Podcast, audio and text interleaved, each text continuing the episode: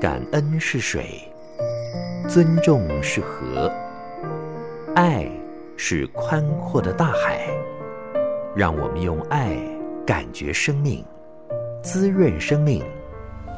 欢迎收听《爱洒人间》。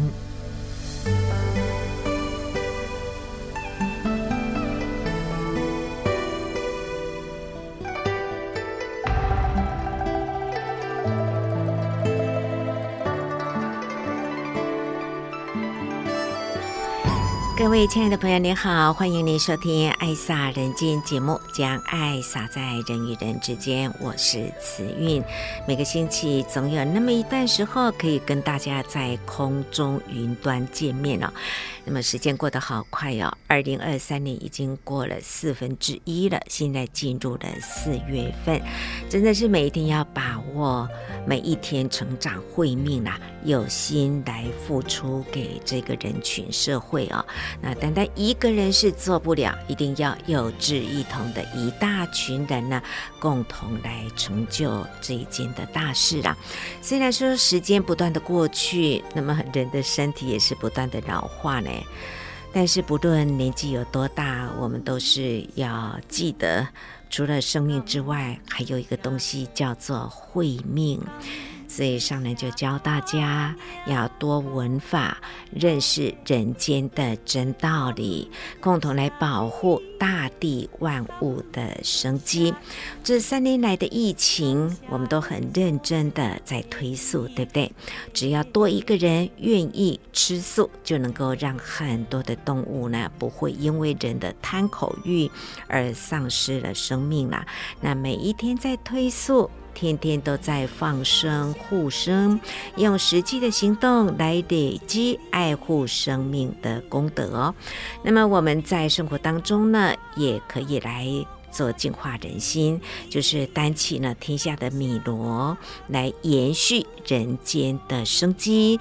不单单是资深年长的慈济人要做典范，那么年轻人呐、慈亲也要来承担哦。因为现在世界的人口已经超过了八十亿。但是地球的空间并没有变大，资源也没有变多，所以人口越多，地球的负担呢就是越重的。人人都要有警觉。有没有注意到上人除了讲多用心三个字之外呢，还有？四个字叫做提高警觉，所以您下次在听上人开示的时候，注意到上人经常的会讲到这四个字，叫做呢，天天都要提高警觉哦，就像这个。宇宙大觉者的佛像哦，佛陀轻轻抚慰的地球，就是用爱来呵护众生。那也希望受苦的众生都能够救拔起来，离苦得乐。我们就进入今天的爱洒人间，将为您来播出的是三月二十号星期一的下午，固定每周一有慈善事业的分享，上人对大家的叮咛。和我平平安安，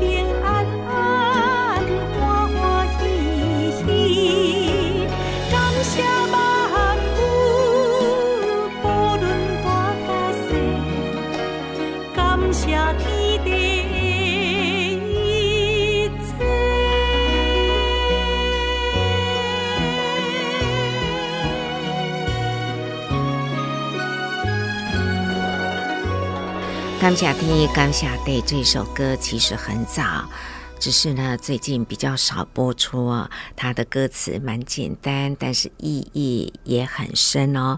就是在提醒我们每一天呢，要对天要说感恩，对地求忏悔，都是这份的感恩、尊重、爱，那么人间就会有保障了。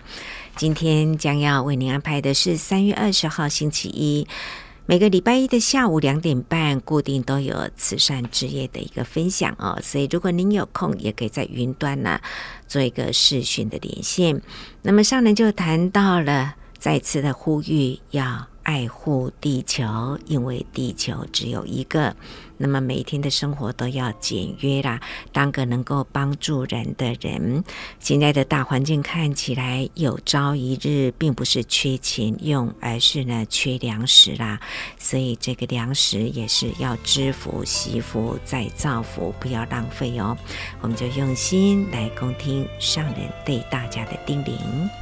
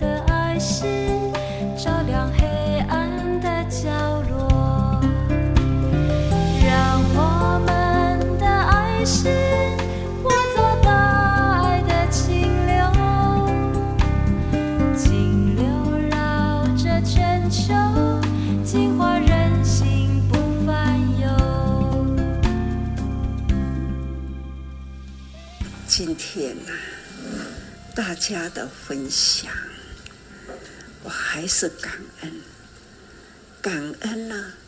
虽然时间是过去，但是呢，我们大家都是紧紧的把握时间，该做的事啊，都做，慈善的工作。总是嘛，普及全球，我们的国际救灾的事情也都是呢，很快速啦，能做的我们总是尽量做。何况在台湾呢？台湾呢，我们的救贫、救难或者是救济。我们都是一样的那样的圣数，时常都提醒大家：受苦难人呐、啊，贫的加上病啊，又有灾情，那样的度日啊，时间是很漫长。我们平常都会说，时间过得真快。但是呢，贫病灾难人呐、时日难度啊，是很难过啊。我们呢，要用至诚心意，快速，人伤我痛，人苦我悲，要有这样的精神，人有伤的。那一种苦痛，很快速都要去感觉到，所以人伤我痛啊，人苦我悲啊，看到了贫穷苦难人，既发现呐、我们要及时快速去帮助他，何况呢？要有平病交加，更要快速。总而言之啦，慈善工作要做，一定呢要有诚意。人伤我痛，人苦我悲，这样的心情。所以看来大家都很尽心力，有在做哦。我很感恩全球慈济人呐、都能做到这一点，很感动，感恩呐、那当然还有许多的我们该做的尽心力，跨国救灾济贫，跨国建设等等，这类。我们也都是啊，用那一份的诚心爱心、啊，不忍之心，感恩大家的爱心、啊，合而为贴近佛心。其实我也品了一分的佛心，所以呢，勉励人人行菩萨道。菩萨道呢，是秉持了了解人人本具有佛性，要学佛离不开菩萨道。大家都是及时身体力行去做，所以说很感恩又感动，看到土耳其这几天呐、土耳其也还是继续在进行中，在灾区里啦，传回来的影像，各位也看到了。我们也曾经有过九二一，还有呢，今天看到的重点的。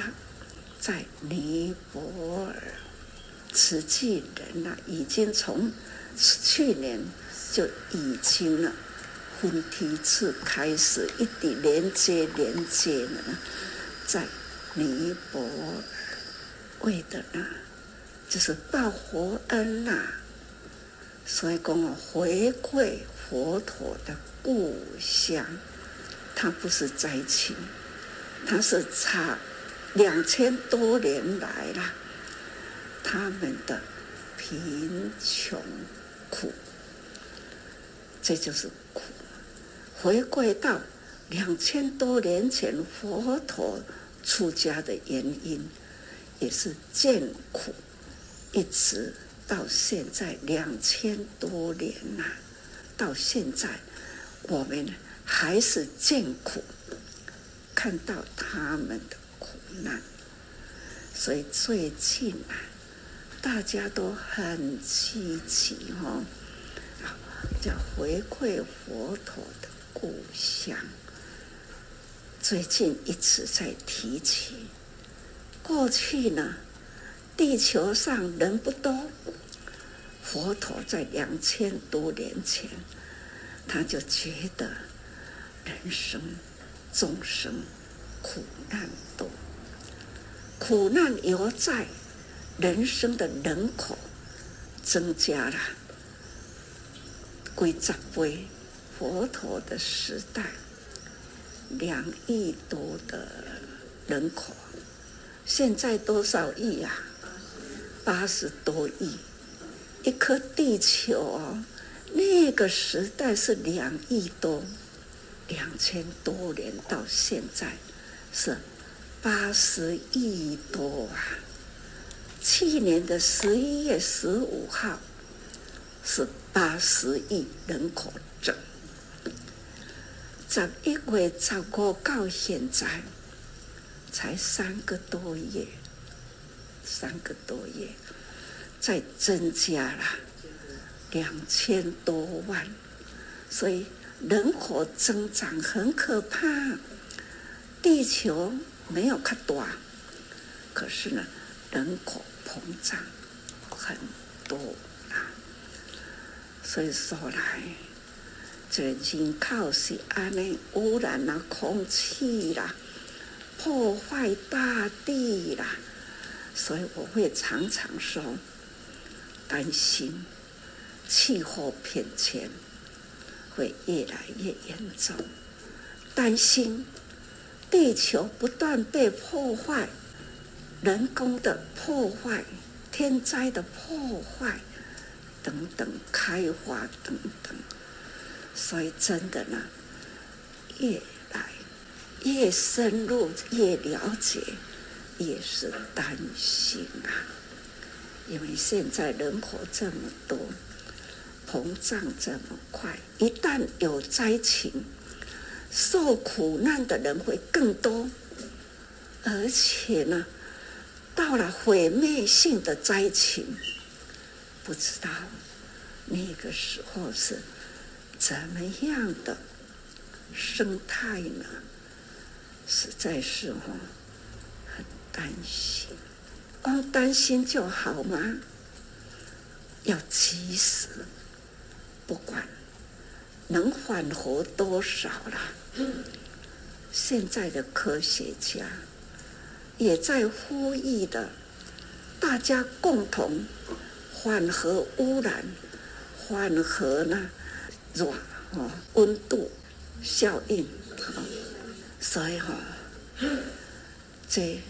我们大家人都爱用心，不是呢？我们做不到，只要尽心力，从日常生活中啊，简约简约，较谦有的啦，这未来的人口才会安全啦。我们为未来呢，少破坏一下地球的。生命会比较健康一点。大地呢是有地体的，我们要过这个大地的体啦，都爱亲像咱人来过身体同款。其实我们每一个人的身体也是同样亲像一个地球，诶，生命体。嘛，真多在咱的身体内底啊，同样的道理哈、我们要好好的用心深入哈、哦、去了解啦。那宇宙天空对啊，但是呢，又奈何，实在是无奈。最近这几天感觉讲，回到转来，赶快来呼吁，呼吁。如何呢？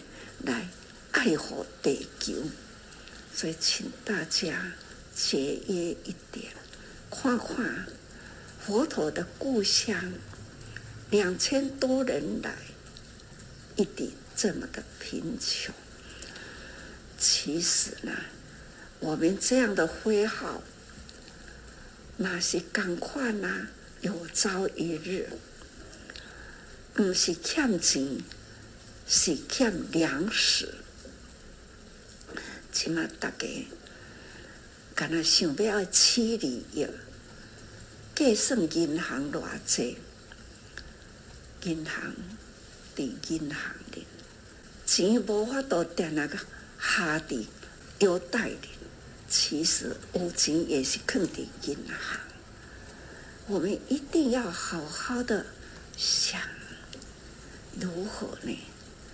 让简约简约，让大地的生态不要一直被损坏。那那一旦大家人看重这行啦，对生态帮助会很大。人人的一分一毫的珍惜它，会帮助很多哦。留给我们的孩子。一条清澈的河流，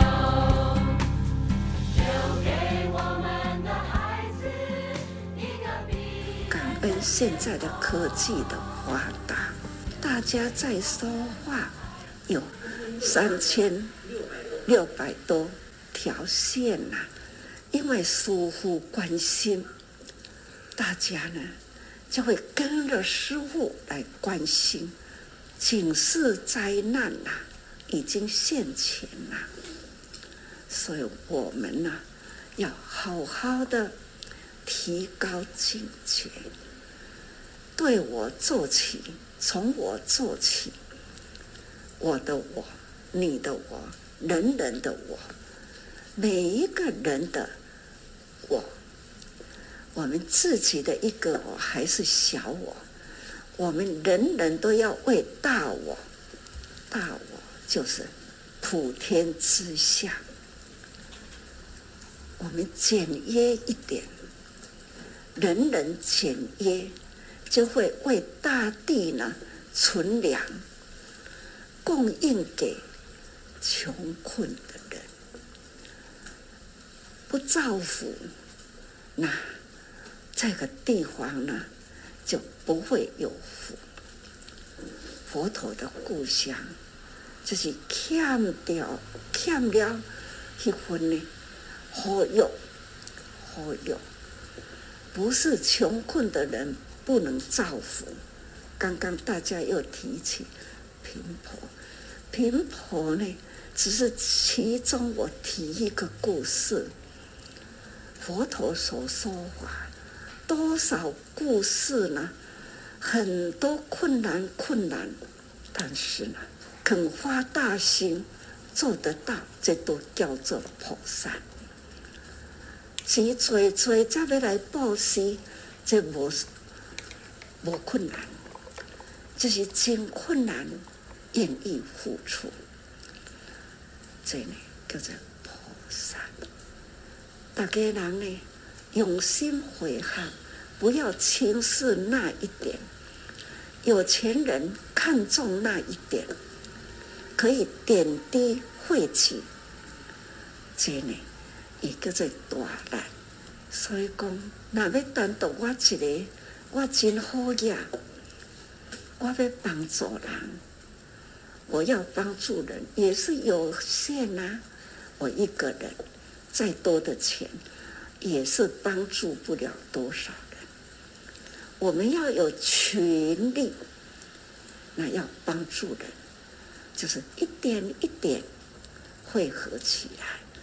看可以呢，变成了国际，我很感恩呐、感恩现在的科技，把爱心呢可以很快的拉进来，重重叠起来，所以呢，高如西米山，点了工，一只高下蚂蚁贴在石钟的角落，它。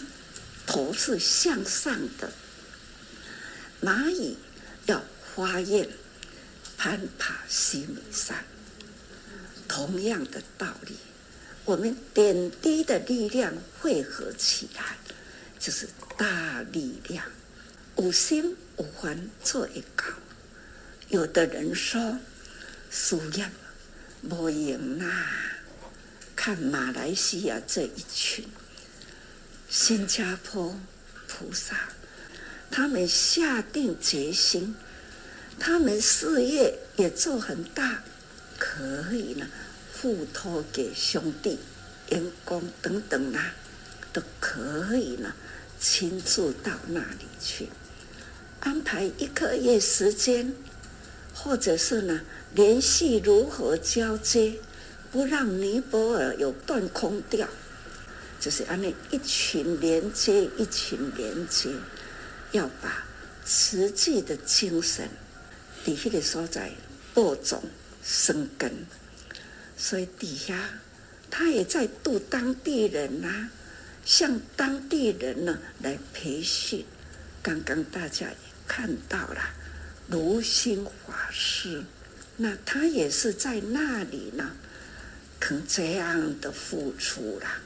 啊，要互囡仔受教育啦，所以人呐，甲囡仔苦苦来，本来那一些孩子啦，他们的父母呢，给孩子的宿命就是去做去讲，看看囡仔要给传来呢，无心法师要用多少心血呀？家长呢，还要拿石头要丢。有的亚军啊，要出来拍，如心法师，他呢总是坚定。囡仔若无受教育，无法度转变。我听到这个故事呢，是现在的人，再加上了慈济，再投进去，看看这一群孩子啦。如行法师已经给他们这样的智慧。看每个孩子呢，虽然他们的家破烂不堪呐，看他们上学了，也可以穿起了制服，人人呢，那也穿起了鞋子。看看，都是个贵族的囡仔也差不多这这种的。翻转人生啊，只要有心，无困难。所以呢，为回馈佛陀的故乡，这个时代没有佛法走入人间啊，不知道要用什么方法呢来护大地。所以我们大家要共同用心。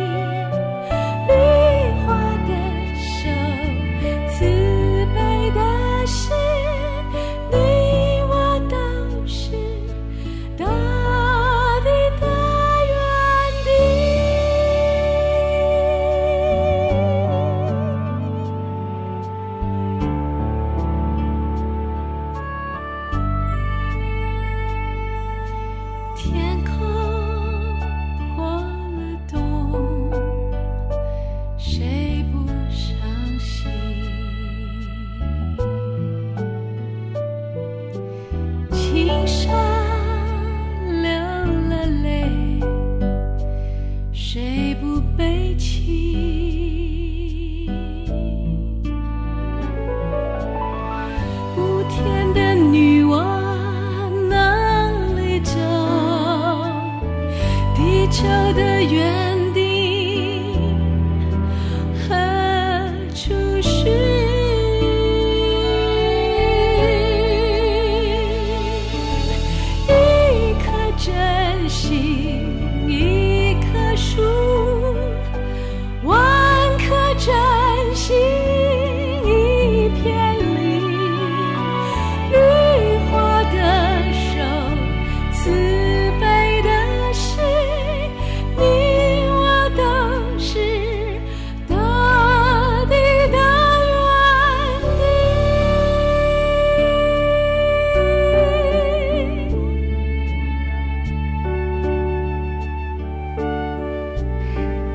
今天的爱萨人间呢，紫苑为你安排的是三月二十号星期一的下午慈善之夜的分享。上人就谈到了，也的确啦，要彻底翻转众生苦难的方法呢，那就是要传法。助人心。佛法唯有人心观念改变，少欲知足，才能够减轻地球的负担。不要忘记，我们只有一个地球，要让它干净。啊，刚才的那一首歌，有人呢比较少听到，也会问它叫什么歌？是《大地的园丁》啦。我们要常常的记得哦，与天地万物共生息，一定要爱护这个地球。除了环保之外呢，同时要敬天爱地，才能够聚福缘。好，接下来呢，我们来聆听的是人文置业中心的陈竹琪教您怎么样来说好词记的故事。我们说。呃，说故事比较吸引人啊。那看干的资料呢，大家会觉得很无聊哦。所以词记故事那么的多，怎么样来说故事呢？刚刚好，您可以做一个学习。确实啊，我们在志工早会当中都可以听到各个医院的医护人员来为我们分享健康的资粮。也希望呢，人文置业可以在志工早会上带给大家的是心灵的资粮。今天我要跟大家分享的是慈济的来时路。我们每个人都有一个来处，慈济也是。那么那个缘起是什么呢？让我们先回到一九六六年，那是五十七年前。不知道您在哪里？也许出生了，也许年纪还小，也许还没有来到这个人间。在那个年代，默默的。花莲没有人知道的角落，上人与慈济展开了他的人间实验室。我们都知道五毛钱的故事，它是慈济慈善的缘起。每一位家庭主妇买菜的时候，每一天省下五毛钱，五角银会当救人，五毛钱能救人的传说，在花莲的菜市场慢慢的传播开来。而那个年代，阳春面一碗是两块钱，你大概可以知道。五毛钱有多么的小？如果在那个年代，我们要买一台斤的白米是三块半，所以五毛钱真的能救人吗？大家确实是怀疑的。但上人就这样带着我们开启了这一场人间的实验。我们知道慈济第一个记住的慈善个案是这位老太太，她的名字叫做林曾，她是福建漳州人。她的先生来到台湾工作赚钱，后来却音讯全无。当年的林曾是一位非常非常勇敢的女子，她一个人买了船票，从福建漳州渡海来到台湾。她辗转到了花莲，想要找先生，才知道先生早已往生多年。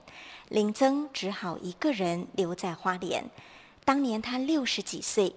他想要在台湾有家人有个伴，但是却落魄潦倒，终其一生。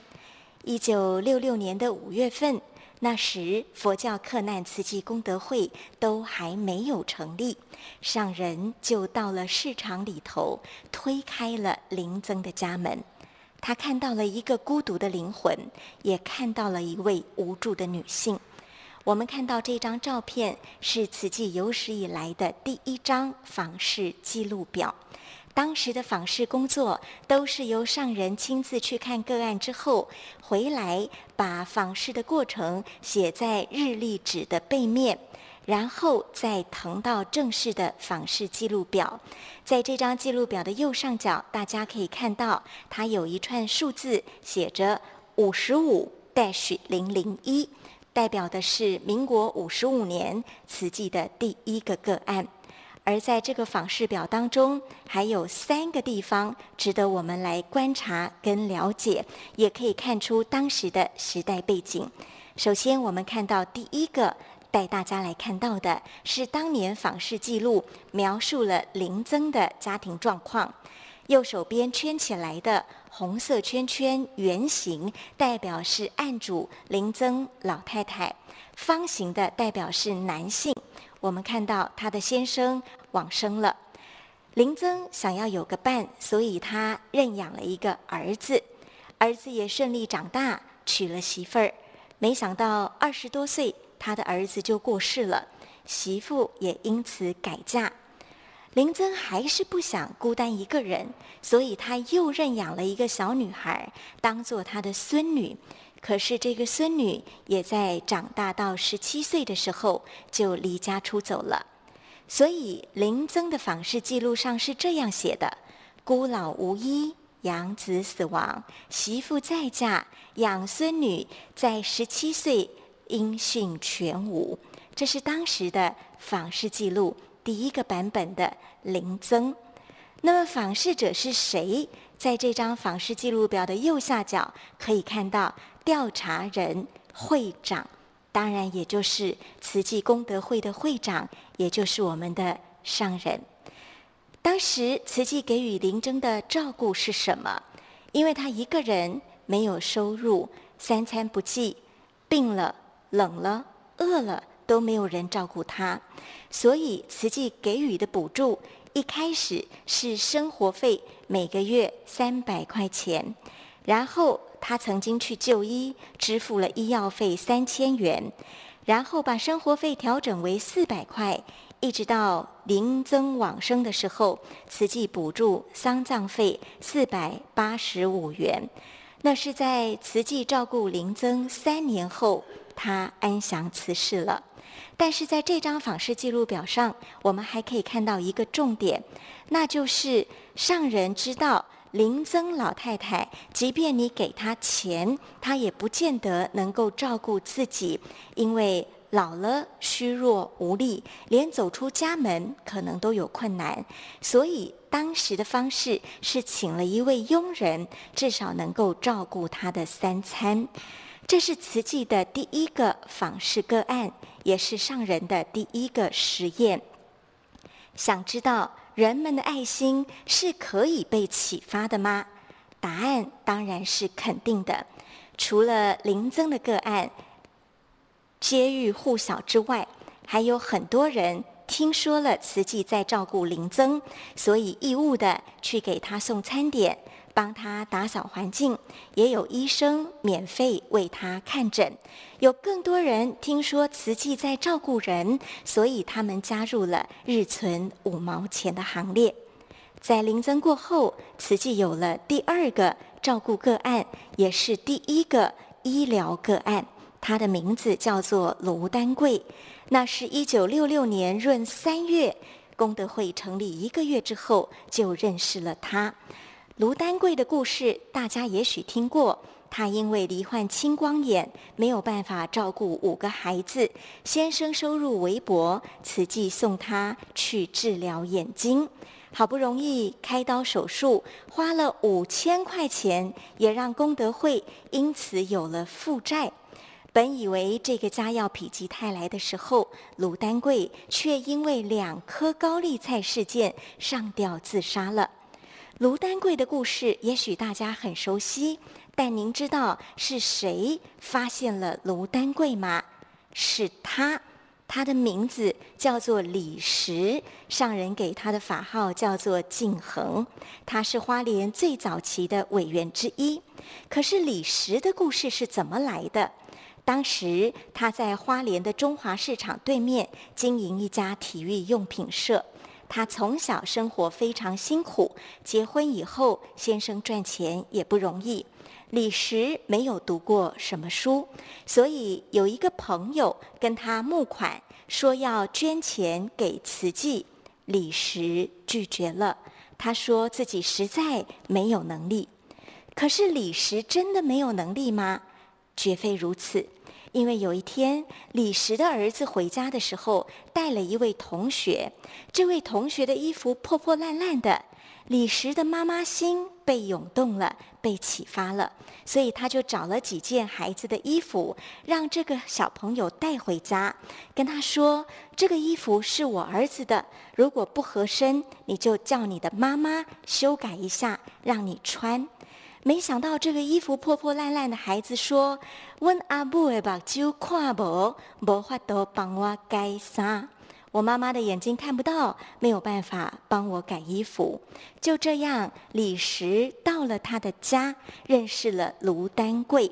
而这个时候，李石拿出自己仅有的积蓄，加上跟姐妹淘一起筹钱，想要自己帮助这个卢丹贵，奈何经费不够，因为他们只筹到了五百多块。他知道卢丹贵要动手术，五百多块是绝对不够的。这个时候，他们才找到了上人，找找到了慈济，要来帮助卢丹贵。上人的人间实验室第二次得到印证。这个实验就是：布施是有钱人的专利吗？从李石的身上，我们看到了，并非如此。因为自认为贫穷也没有读书的他，愿意拿出自己的积蓄来帮助别人。而那一年，上人开始做慈善工作的时候，上人与弟子们的生活又是如何呢？史书上是这么描述的：有四位年轻的修行人，只有两条被子，其中一条是捡别人丢弃的针织布重新编织，另外一条是病人出院之后不要的。法师把它捡回来，当做自己与弟子的御寒之用。我们可以知道，在这样连自己都穿不暖、吃不饱的情况之下，慈济竟然开始了访视慈善工作。可见得初出的慈济力量是微薄的。但愿力是强大的。这张照片我们看到的是早年精舍做各式各样的手工，一方面自力更生，二方面筹募慈善基金。在上人的实验室里，他相信自己无私，相信别人有爱，因此就这样开启了慈济的慈善工作。这一念。坚持了五十七年，直到现在，从来没有改变过。也就是上人的恒持出发心。在爬书资料的过程当中，我越看越是感动。有幸我们此生成为慈济人，您与我都像是当年的那五毛钱。我们觉得自己很微小，我们从来不知道自己也能救人，直到我们加入慈济，就像是站在巨人的肩膀上前行，让每一个人都发挥了更好的价值。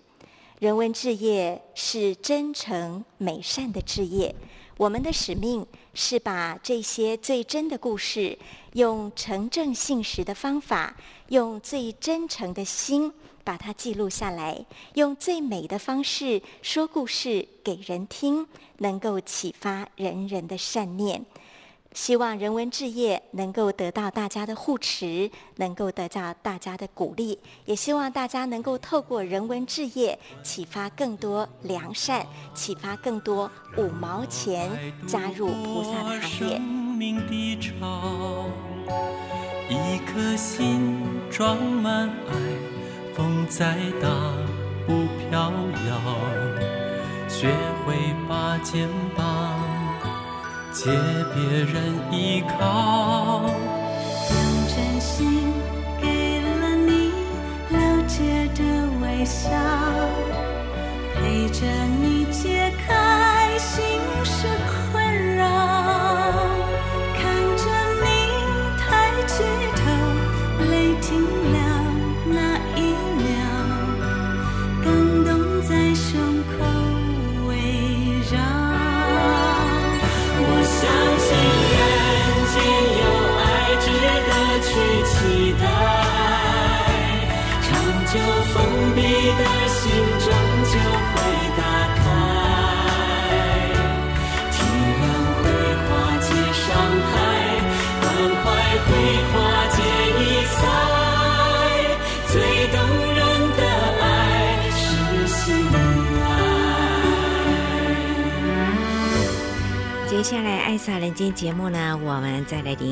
是花莲慈济医院罗庆辉副院长，他是老人医学科。那么在每周二的人文早会呢，总是会讲很多医疗方面的常识跟知识啦。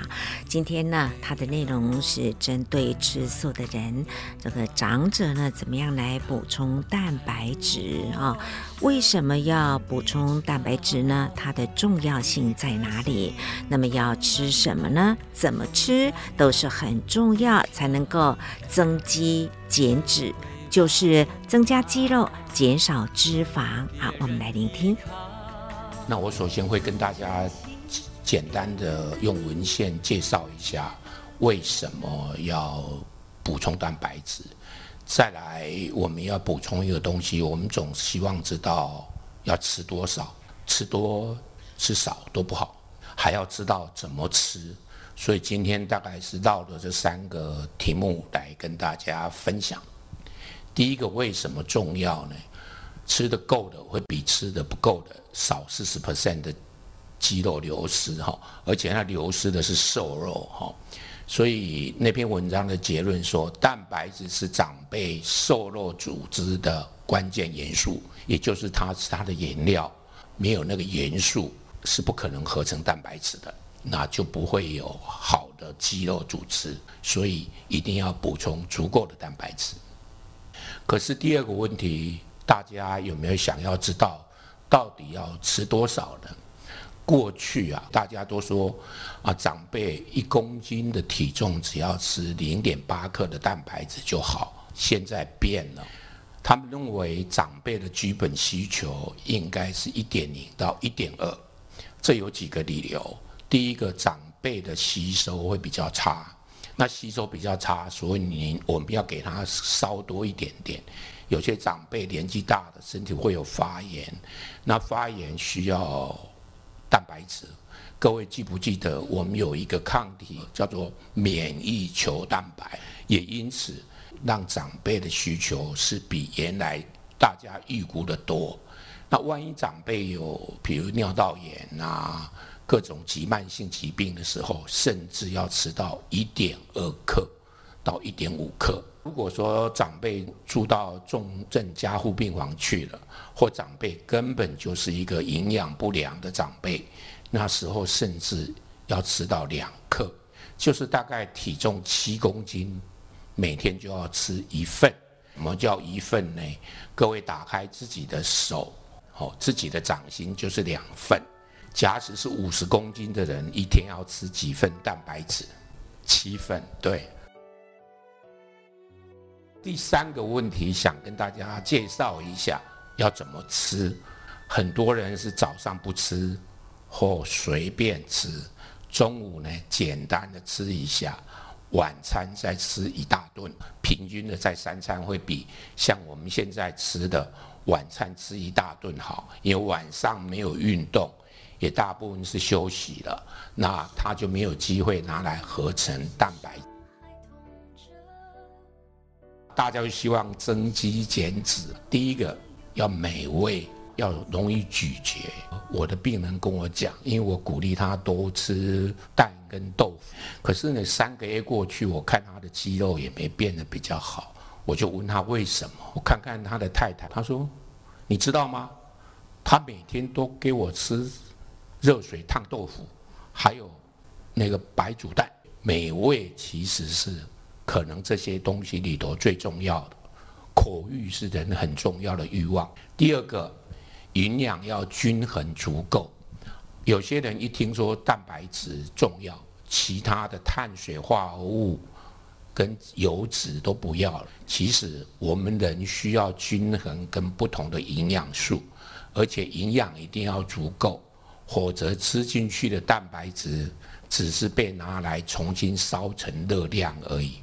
所以第一个热量要够，第二个要均衡，再来才谈到补充蛋白质，这样才有意义。这一章结论一下：第一个不要忘记的美味，第二个要营养足够均衡，三餐平均比集中在晚餐好。另外，早午餐多吃一点，晚餐少吃一点。哦，如果量一样的话，又更好。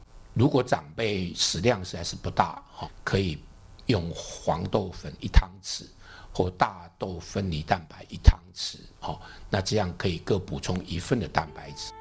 谢谢花莲慈济医院罗庆辉副院长谈到了针对吃素的人、长者呢，怎么样来补充蛋白质哦。那接下来还是花莲慈济医院复健科的副主任洪玉洲，他从在读高中的时候呢，就接触到大爱广播，一直到现在呢，多用心呢，他还是会来听的。那么还有上人的法呢，也都是持续有在精进哦，也是很难的。他要告诉我们，现在的水果都很甜，还有坚果呢，也不能吃太多。这些的小细节呢，真的是要注意的。我是花莲慈济医院复健科洪玉洲洪医师，因为我们知道肌肉的合成是二十四小时在运作的，那很多人可能中餐晚餐会稍微注意一点，可是早餐就忽略了。那早餐的部分就简单的面包啊、果汁啊、豆浆啊，那其实那蛋白质的量是很少的。那你可以想象，那个蛋白质合成、肌肉合成是二十四小时，所以你少了早餐的一个蛋白质的一个摄取，那实际上你可能就有三分之一的时间，四到八小时的时间，哎，你的蛋白质合成就比较少。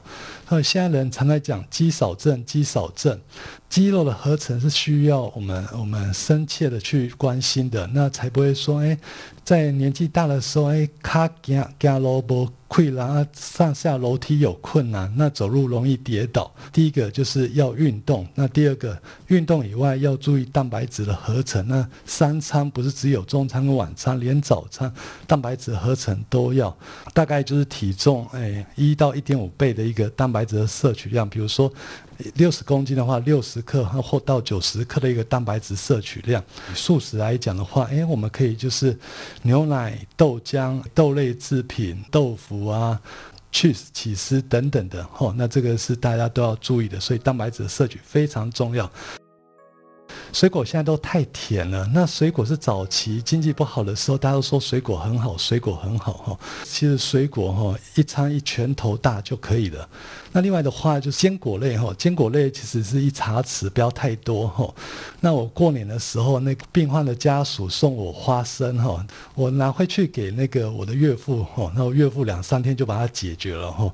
那我看了也是很心惊哈，因为花生油、葵花籽油哈，这些坚果其实就是油类哈。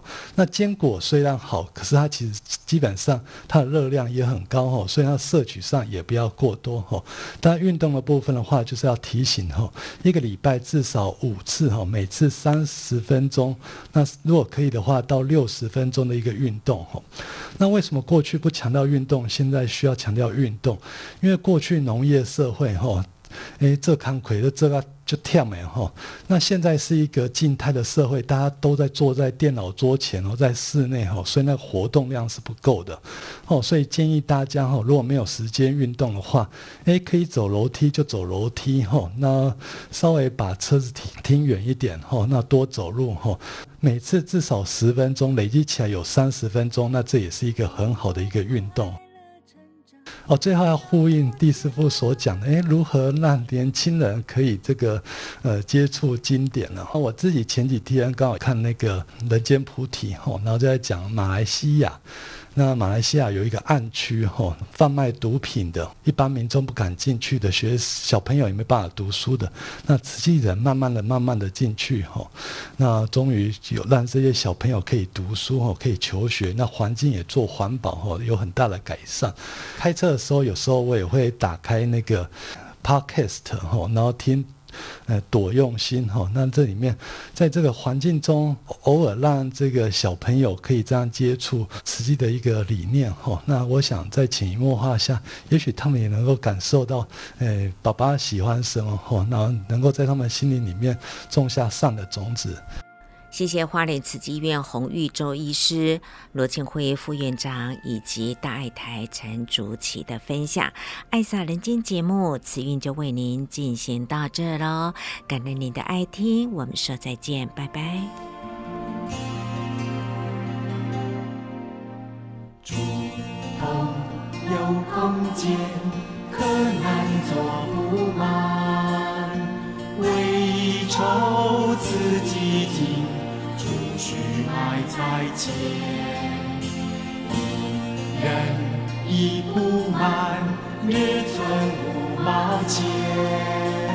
积沙可成丘，小钱行大善。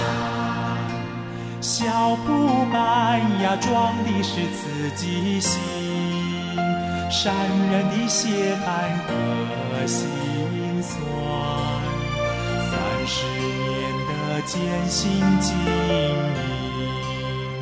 累积成今日的辉煌灿烂。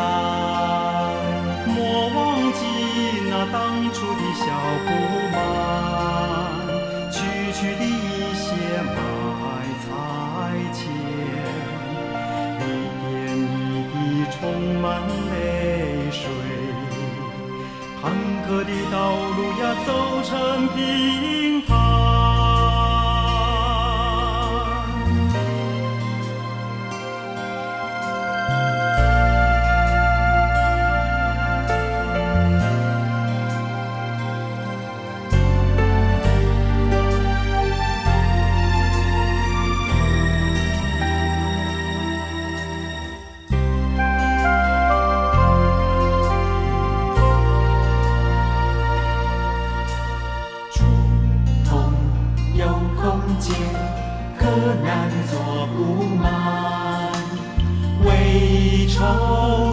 筹此基金，出去买菜钱。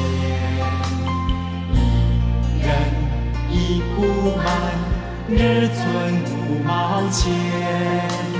积沙可成丘，小钱行大善。小不满呀，装的是自己心，善人的血汗和心的艰辛经历，累积成今日的辉煌灿烂。莫忘记那当初的小不满，区区的一些埋菜钱，一点一滴充满泪水，坎坷的道路呀，走成平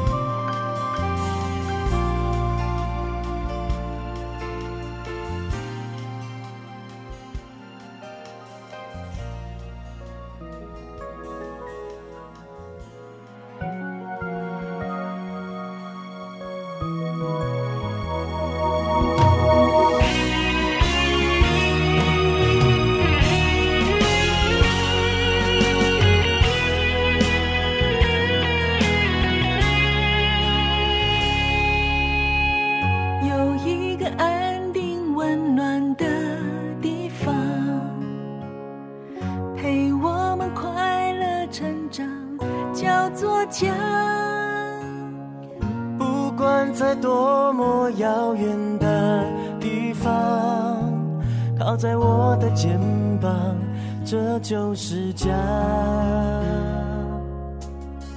每一座城市如此不平凡，每个人都有故事说不完。不管面对的挑战有多难，相信自己就有力量。卷起衣袖，扬起风帆，坚持梦想，不留遗憾，洒下希望。